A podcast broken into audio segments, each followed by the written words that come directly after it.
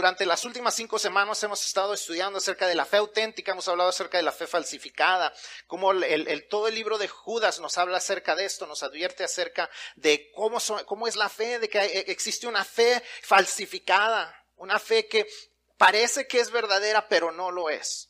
Estuvimos viendo cómo actúa una persona con una fe falsificada, una fe, una persona que dice, soy creyente, pero las acciones que ellos hacen, estas diez acciones, estas diez actitudes, estas diez características de estas personas nos muestran que son personas que no tienen una fe auténtica, que son creyentes falsificados. De igual manera estuvimos estudiando en la semana pasada cómo debe de actuar una persona que tiene una fe auténtica. La semana pasada estuvimos viendo siete acciones que deben ser naturales para los que tenemos una fe auténtica, las cosas que deben de salir naturales. Vamos creciendo en ellas, vamos aprendiendo, nos vamos entrenando en ellas, pero deben de ser nuestra naturaleza. Eso es a lo que debemos llegar eventualmente a ser, ese tipo de personas. La semana pasada también veíamos otra cosa y eso era que desde el tiempo de, Judía, de Judas, perdón, desde el tiempo de la iglesia temprana, desde el tiempo de los apóstoles, había personas dentro de la iglesia que estaban tratando de engañar sutilmente a los creyentes.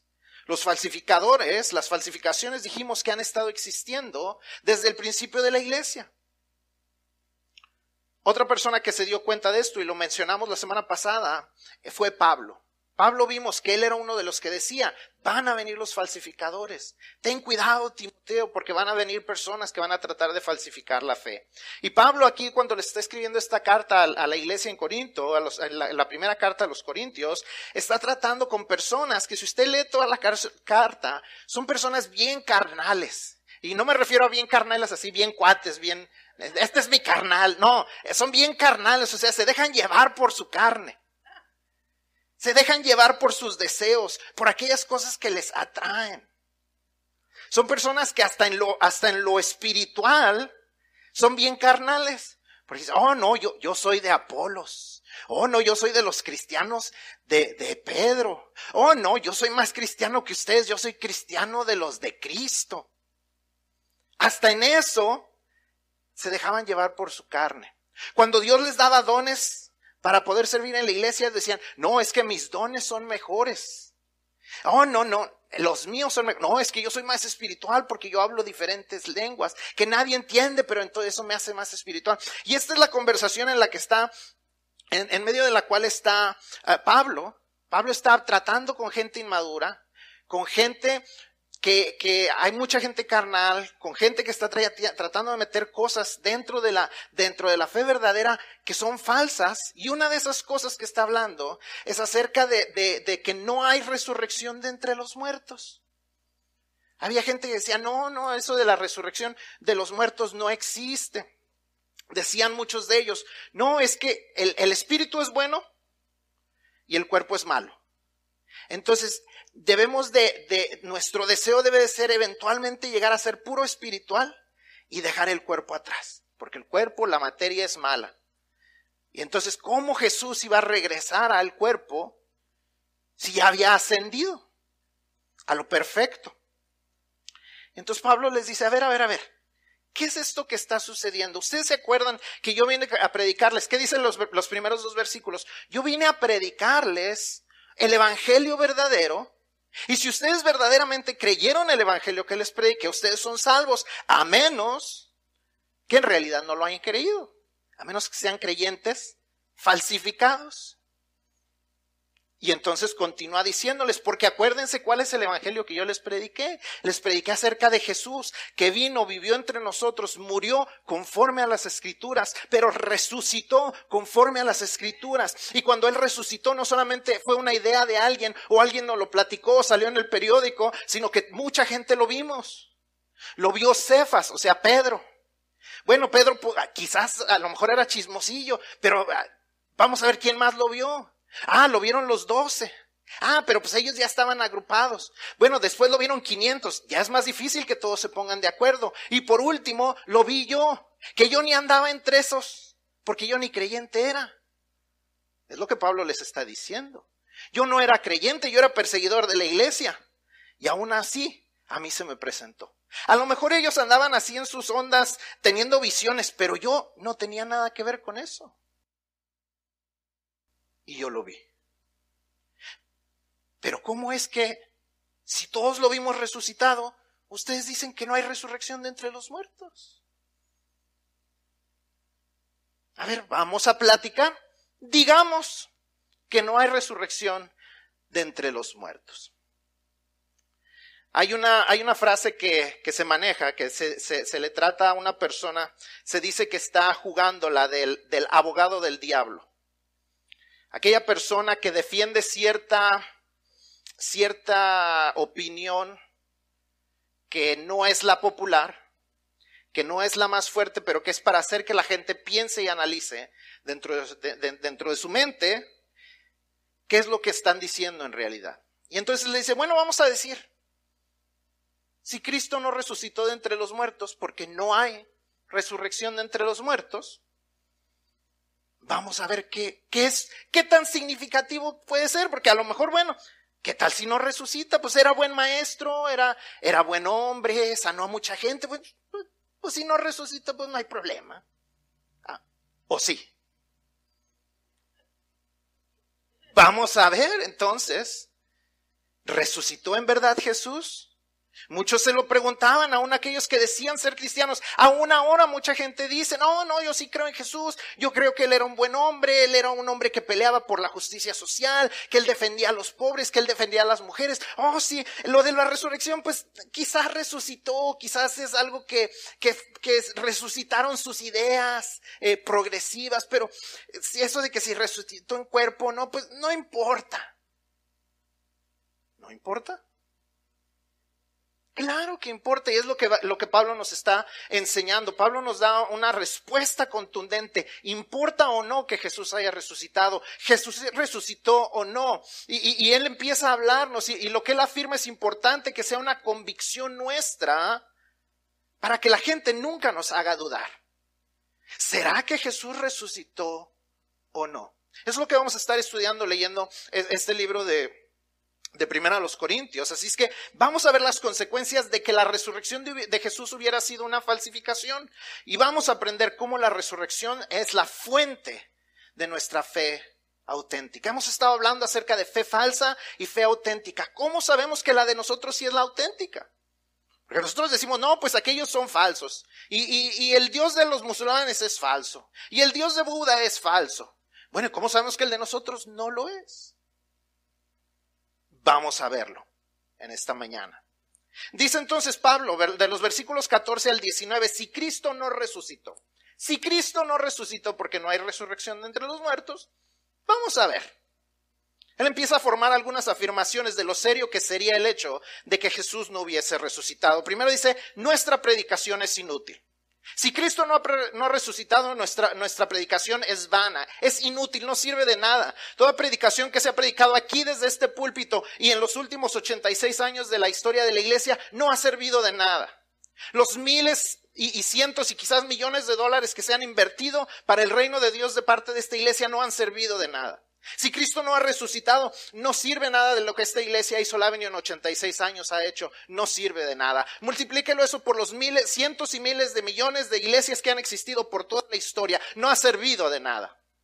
Si Cristo no ha resucitado, nuestra predicación es vana. Todo esto se ha hecho para, para, compartir una fábula, un cuento de hadas, nada diferente a una caricatura de Disney. Eso, eso multiplicado, como les digo por tantos años. Si Cristo no ha resucitado, de nada sirve nuestra predicación. ¿Por qué? Porque nuestra fe es falsificada, es lo siguiente que él dice. Vana es nuestra fe. Si Cristo no ha resucitado, nuestra fe es vana, no tiene frutos, es falsificada, es tan falsa como cualquiera de las otras fes que estamos eh, viendo a nuestro alrededor, tratando de agradar a un Dios del cual en cualquier momento se podría enojar con nosotros y nos podría destruir. Tenemos que vivir bajo el mismo temor que viven el resto de las personas.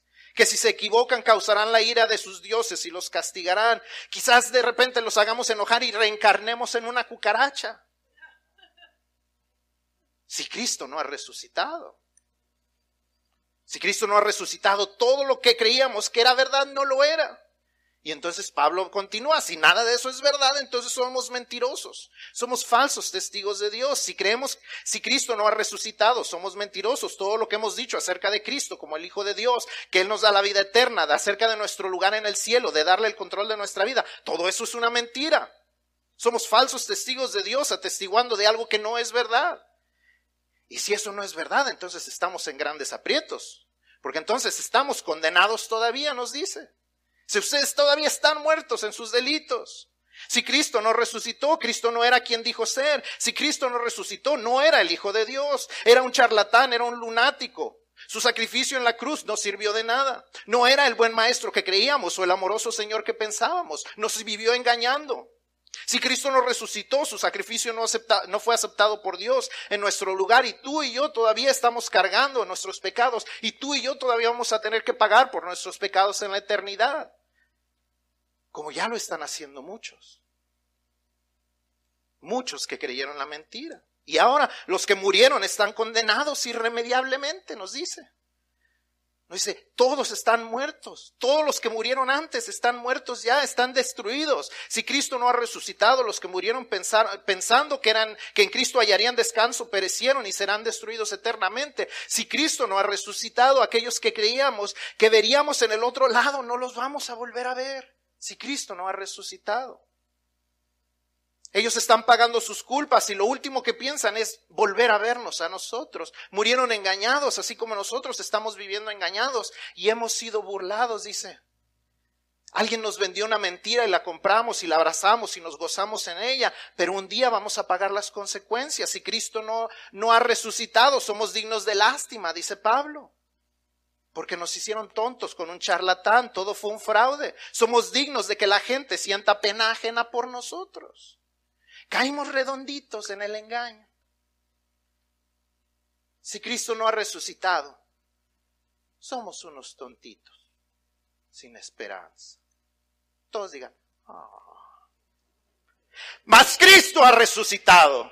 Esa es la siguiente frase que él dice, mas Cristo ha resucitado. Todo esto que yo les acabo de decir, qué triste sería, pero Cristo ha resucitado, lo hemos visto. Yo les puedo decir, nadie me lo contó, nadie me lo platicó, Cristo ha resucitado. Estas son las palabras de Pablo, mas Cristo ha resucitado. Me lo imagino a lo mejor hasta golpeando así el púlpito.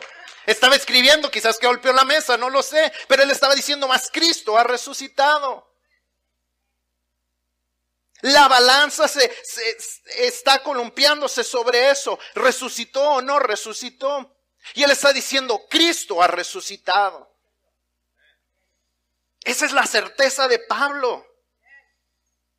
Nadie se lo platicó. Él habló con Jesús. Él escuchó a Jesús. Él conoció a múltiples personas que vieron a Jesús vivo. No solo vieron un fantasma, no solamente vieron un espíritu. Lo vieron comer, lo vieron beber, lo vieron caminar por el camino de Maús. Lo vieron cocinando a la orilla del mar. No era una visión, no era un espejismo. Algunos conversaron con él. Algunos hasta le abrazaron sus pies. Ningún oficial pudo encontrar el cuerpo que decían los soldados que se habían robado.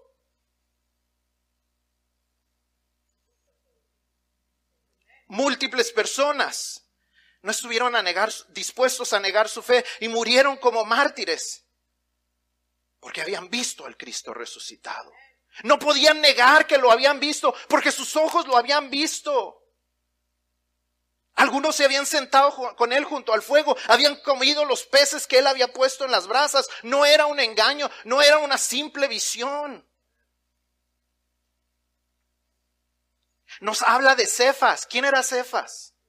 Pedro. ¿Quién era Pedro? Cuando a Jesús lo arrestan, ¿qué es lo primero que hace Pedro? Huye.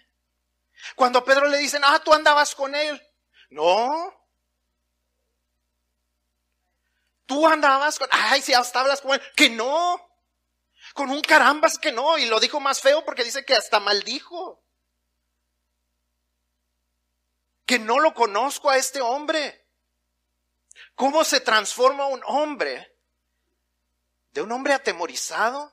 que no estaba dispuesto obviamente a morir por todas las creencias y todos los principios y todas las enseñanzas de Jesús, a un hombre que se levanta enfrente de la gente, enfrente de los líderes y les dice, no podemos callar lo que hemos visto y oído. No hay otro nombre bajo el cielo dado a los hombres en que podamos ser salvos más que Cristo Jesús. ¿Cómo un hombre es transformado de esa manera? ¿No eran las enseñanzas de Jesús? ¿No eran los tres años que él vivió con él? Obviamente, porque eso es lo mismo que él tenía antes de que Jesús muriera. Arrestan a Jesús y él dice, ¿cuál Jesús? Ni lo conozco. Pero él vio al Cristo resucitado. A él nadie lo podía convencer de algo distinto.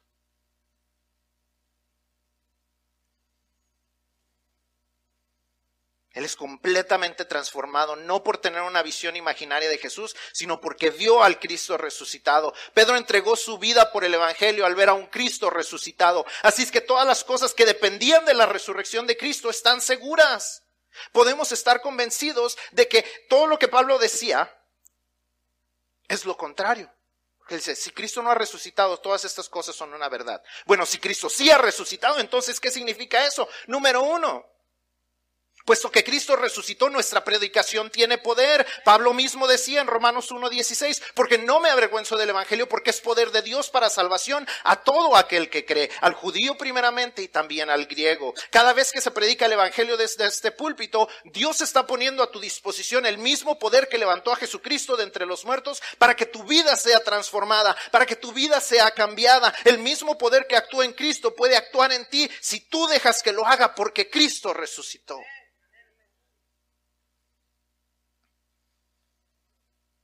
Porque Cristo Jesús resucitó, entonces nuestra fe es auténtica. Veíamos la semana pasada, nosotros no podemos hacer nada por hacer auténtica nuestra fe. La fe de la autenticidad de nuestra, perdón, la fuente de la autenticidad de nuestra fe está en el hecho de que Jesús resucitó. El versículo 14 nos dice que si Cristo nos resucitó, vana es nuestra fe. Si esto es verdad, entonces lo contrario también es una verdad. Si Cristo no resucitó, vana es nuestra fe. Pero si, si, Cristo sí resucitó, entonces auténtica es nuestra fe. Podemos tener la seguridad de que de eso en nuestra vida podemos estar convencidos. Por eso entonces podemos compartir el evangelio con convicción. Estamos hablando la verdad. Por eso Pablo lo hacía con esa convicción y les decía, ¿se acuerdan el evangelio que yo vine a predicar? Este es el evangelio y ustedes son salvos por medio de ese evangelio si verdaderamente son creyentes. Porque nuestras palabras son veraces al compartir el evangelio. Puesto que Cristo ha resucitado, toda potestad se le ha dado a Cristo en el cielo y en la tierra, y Él con toda esa autoridad nos ha dado un mandato, que es ir y hacer discípulos, ir y hacer seguidores de Cristo Jesús, predicar por todo el mundo, hacer, hacer discípulos, bautizarlos, enseñarles a obedecer todas las cosas que Él dejó establecidas. Porque Él resucitó, podemos con confianza obedecerlo y enseñarles a otros a obedecerlos. Esas son las buenas nuevas. Recibe a Cristo Jesús como tu Salvador. Deja que Él te dé la vida eterna, pero no solamente, ya ahora tienes un lugar seguro allá en el cielo. Él puede transformar y bendecir tu vida desde aquí. Él te ha dado instrucciones para cómo vivir tu vida, para que puedas glorificarlo y para que puedas ser bendecido. En la mañana estaba Aurora aquí, paradita, y Aileen acá.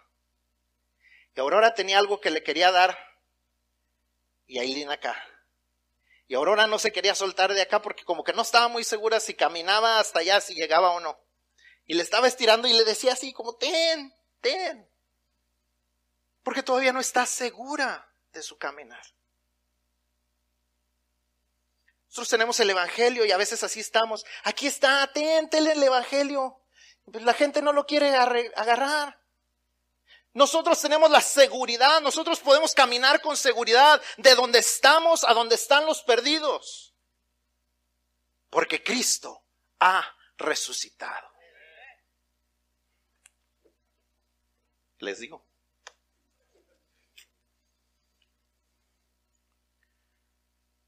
¿Saben qué más? Ya que Cristo sí resucitó, entonces estamos salvados de la muerte eterna. Ya no estamos condenados. Cuando Jesucristo dijo en la cruz, consumado es, fue una realidad. Su resurrección comprobó que su sacrificio por la humanidad fue aceptado por Dios como suficiente para pagar por nuestros pecados y para darnos vida eterna, porque Él resucitó. Él es la demostración. Pablo le llama en el siguiente versículo las primicias, en ese último versículo, primicias Dice, más Cristo ha resucitado primicias. O sea, Él es el primero. Él es la demostración de que nosotros, los que hemos puesto nuestra confianza en Él, también un día resucitaremos. No para ser castigados por la eternidad como lo merecemos, sino para vivir una vida eterna de gozo con el Dios y Creador del universo. Y cuando estemos en ese lugar, veremos otra vez a los creyentes que han muerto. Veremos padres, hijos, hermanos en Cristo, pastores, amigos, creyentes famosos, mártires, padres de la iglesia, personajes bíblicos, reformadores de la iglesia, en fin, un sinnúmero de creyentes que confiaron su eternidad a Dios por medio de la fe en Jesucristo. Los vamos a volver a ver vivos. A los enfermos los veremos sanos. A los que se nos fueron más pronto de lo que nos hubiera gustado los disfrutaremos por una eternidad. Todo porque Cristo ha resucitado.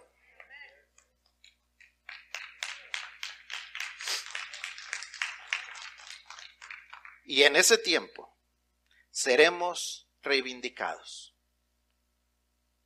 Ya lo somos en cierta manera porque cuando nuestras vidas aquí son transformadas y bendecidas por Dios, demuestran que no nos lavaron el coco, que no nos engatusaron, sino que el Dios del universo realmente está de nuestro lado y tiene el poder de hacernos nuevas criaturas con nuevas naturalezas, con nuevas acciones y con nuevas actitudes. Pero un día aquellos que se burlaban de nosotros tristemente se darán cuenta muy tarde de que nosotros estábamos en lo correcto y ellos fueron los engañados. Ellos fueron los engatusados por Satanás para rechazar al Dios verdadero y sufrirán eternamente por su error.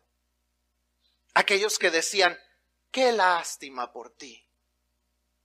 Aquellos que decía Pablo, somos los más dignos de conmiseración si Cristo no ha resucitado. Porque Cristo ha resucitado, seremos reivindicados. Se demostrará que lo que creímos era la verdad. La fuente de nuestra fe auténtica es el hecho de que Cristo literalmente resucitó de entre los muertos. No era una visión, no era un fantasma, no era una resurrección simbólica, no era un sentimiento de sus, dentro de sus discípulos. Jesús estuvo en un cuerpo físico con heridas en sus manos y en su costado. Se levantó de una tumba fría, esperó a que el ángel rodara la piedra y salió de la tumba no atado como Lázaro, sino libre y para dar libertad fue visto, escuchado y tocado y demostró que estaba en un cuerpo físico y que había cumplido todo lo que él había predicho, todo lo que él había prometido. Sin la resurrección de Jesús, nuestra fe es tan falsificada como cualquier otra fe, religión, culto o secta. Pero por el hecho verídico de que Cristo resucitó físicamente, nuestra fe es auténtica y un día nos entregará todo lo que Él nos había prometido, vida y paz eterna con Dios. Es más, desde el día en que creímos lo podíamos, lo podemos comenzar a disfrutar y va en aumento hasta el día en que estemos enteramente disfrutando esa vida y esa paz, el día que estemos junto con Él. Cristo ha resucitado, Cristo vive, Cristo lo ha comprobado al transformar a millones de personas, Cristo vive, Cristo vive en mí, Cristo vive en ti. Esa es mi pregunta para hoy. ¿Cristo vive en ti? Si no, hoy es el día en que esto puede cambiar. Lo has recibido como tu Señor y Salvador. Le has entregado tu vida, le has entregado tu ser. Si no, hoy es el día para hacerlo. Para que puedas no solamente celebrar que Cristo vive, sino que celebres por primera vez que Cristo vive en tu corazón. Hoy es el día para que esto pueda suceder.